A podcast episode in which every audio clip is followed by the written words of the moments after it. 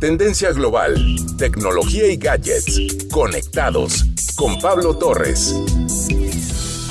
Millones de personas alrededor del mundo usan lentes. Algunos para leer, otros para protegerse del sol o para ver de lejos. Hoy uno de los accesorios indispensables son los armazones que muchos de nosotros usamos. Aunque existen algunos sorprendentes vestigios de varios siglos atrás, su historia dice que aparecieron por allá del siglo XIII como unos lentes de aumento con marcos hechos de huesos o cuernos de animales.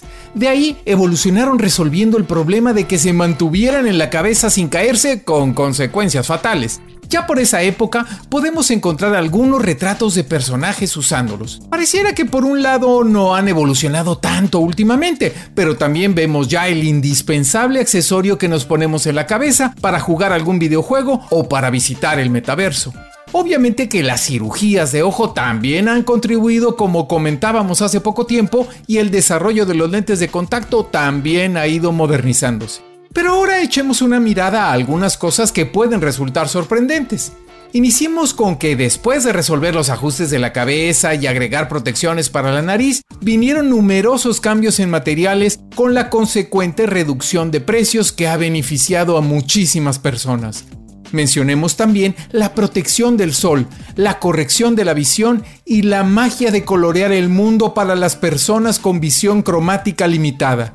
Hace tan solo unas décadas nos apoyamos de los lentes para protegernos del daño que podían causar las pantallas de la computadora cuando pasábamos demasiado tiempo frente a ellas. También se desarrollaron versiones más ligeras y con reducción de niebla.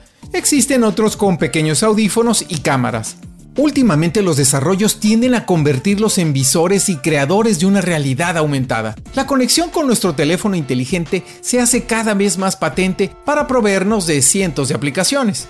Imagínate caminar por una calle concurrida y poder ver instantáneamente las clasificaciones de estrellas de los restaurantes en tu campo de visión, tu ubicación y destino, tomar fotos y distinguir personas. Si bien aún queda trabajo por hacer, la realidad aumentada está en la lista de las innovaciones de anteojos más prometedoras. Ahora continúa la promoción de lentes que se autoajustan del enfoque.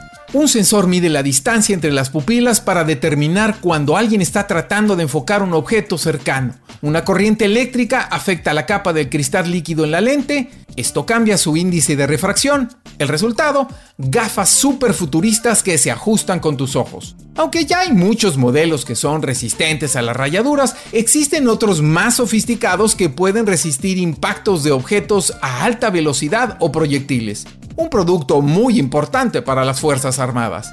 Las gafas deportivas son sin duda uno de los desarrollos de vanguardia. Distintas marcas trabajan arduamente para mejorar el desempeño de los atletas. Según el sitio web Gear Patrol, los diseñadores se centraron en perder peso, mejorar el campo de visión y reducir la resistencia aerodinámica. Actualmente, nuevos desarrollos incluyen ya el monitoreo corporal, datos relevantes y conexión con tu reloj o teléfono inteligente. También vemos ahora grandes innovaciones en los cascos de los astronautas que después llegarán al mercado común. El espacio es una prueba para la protección de radiación, impactos de partículas, evitar la salida de calor, filtros correctores, etc.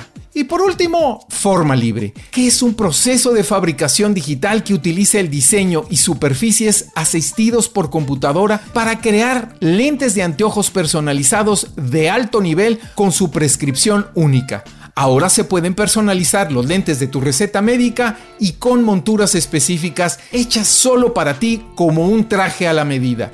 Un reto que queda pendiente es el consumo responsable, que permita que los lentes viejos no acaben en la basura y encuentren procesos circulares. Gracias por escucharme y compartir. Yo soy Pablo Torres y me encuentras en redes como arroba petorresmx.